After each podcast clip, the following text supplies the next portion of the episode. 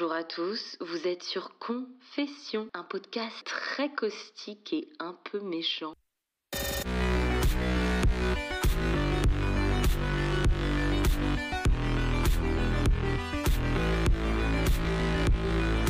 Cet épisode s'intitule La claque.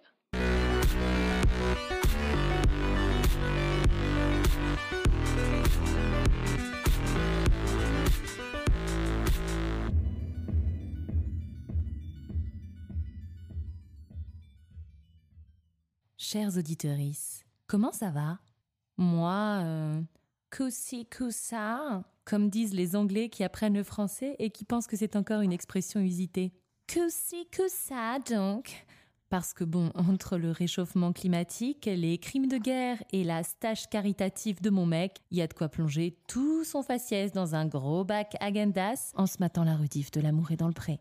Ok, les agriculteurs vendent peut-être leur lait à perte et sont propices à la dépression, mais au final, je me demande si je préférerais pas vivre isolé avec Jean-Paul dans le Périgord, loin du fracas de la vie, plutôt que d'être confronté à tous ces crétins de politiciens si motivés par le pécule que l'humanisme, euh, il l'encule.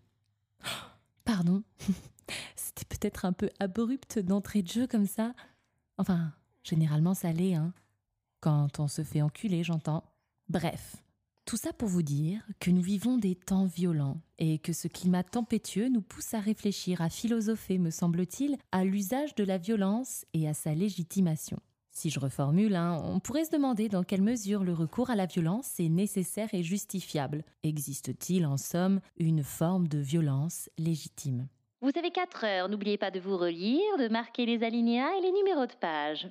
Julien, retournez-vous. C'est chacun sur sa feuille. Pardon. J'ai de vieux relents d'enseignante.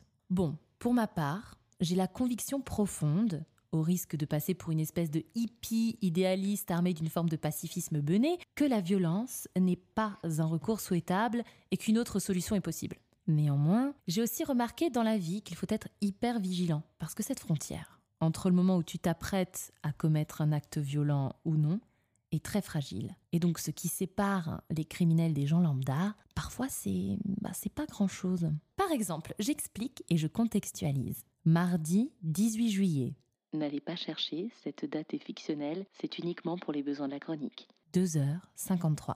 J'ai accouché deux semaines auparavant. Du sang coule de ma vulve, du lait jaillit de mes seins, des larmes coulent de mes yeux, mais le plus douloureux, le plus agaçant, le plus horripilant, c'est mon mec qui ronfle juste là, à 2 cm de mon visage. Cette nuit, à 2h53, je me suis surprise à scroller sur Skyscanner à la recherche de billets d'avion pas chers. Oui, Pierrick, j'embarque les gosses et je me casse bien loin du fracas de ta glotte. Cette nuit, à 2h53, tous mes sens étaient attaqués. L'odorat, premièrement. C'est simple.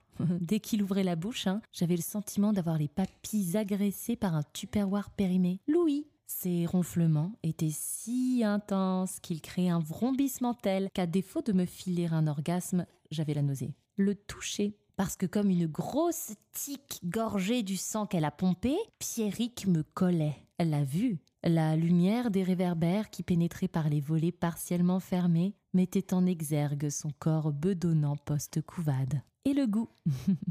Ce spectacle multisensoriel me donnait presque le sentiment de remanger la raclette de la veille. Bref, vous voyez où je veux en venir, hein. Cette nuit, à 2h53, j'ai senti, au cœur du lit, ce territoire qui tentait en plus de coloniser en ramenant toute la couverture à lui. J'ai senti en moi une forme de violence inouïe. Et c'est à ce moment-là qu'on se demande si la petite claque sur la joue de son cum pour qu'il arrête de ronfler est légitime. Quelle réponse proportionnée aurais-je pu fomenter pour répondre à son son et lumière fracassant? Comment calmer cette violence en moi face à son terrorisme du pharynx? Fallait-il réveiller ma mère en visite à la maison et qui dormait dans l'autre pièce pour qu'elle me prête secours? Ou allais-je m'engluer dans mon sentiment de violence au lieu d'écouter cette tierce instance?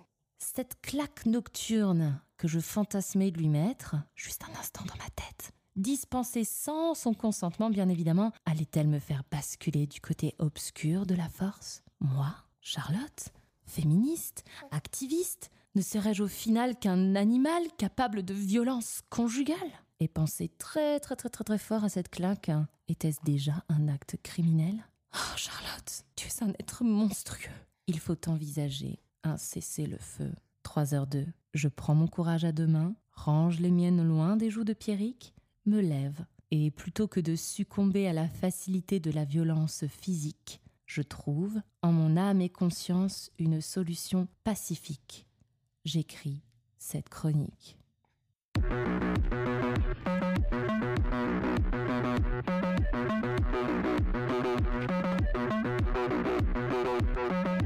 Vous venez d'écouter Confession, un podcast très caustique et un peu méchant.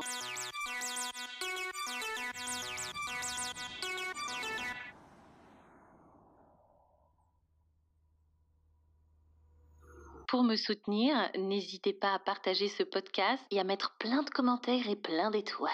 Bravo, check, check, check that thing, Miss Garagana.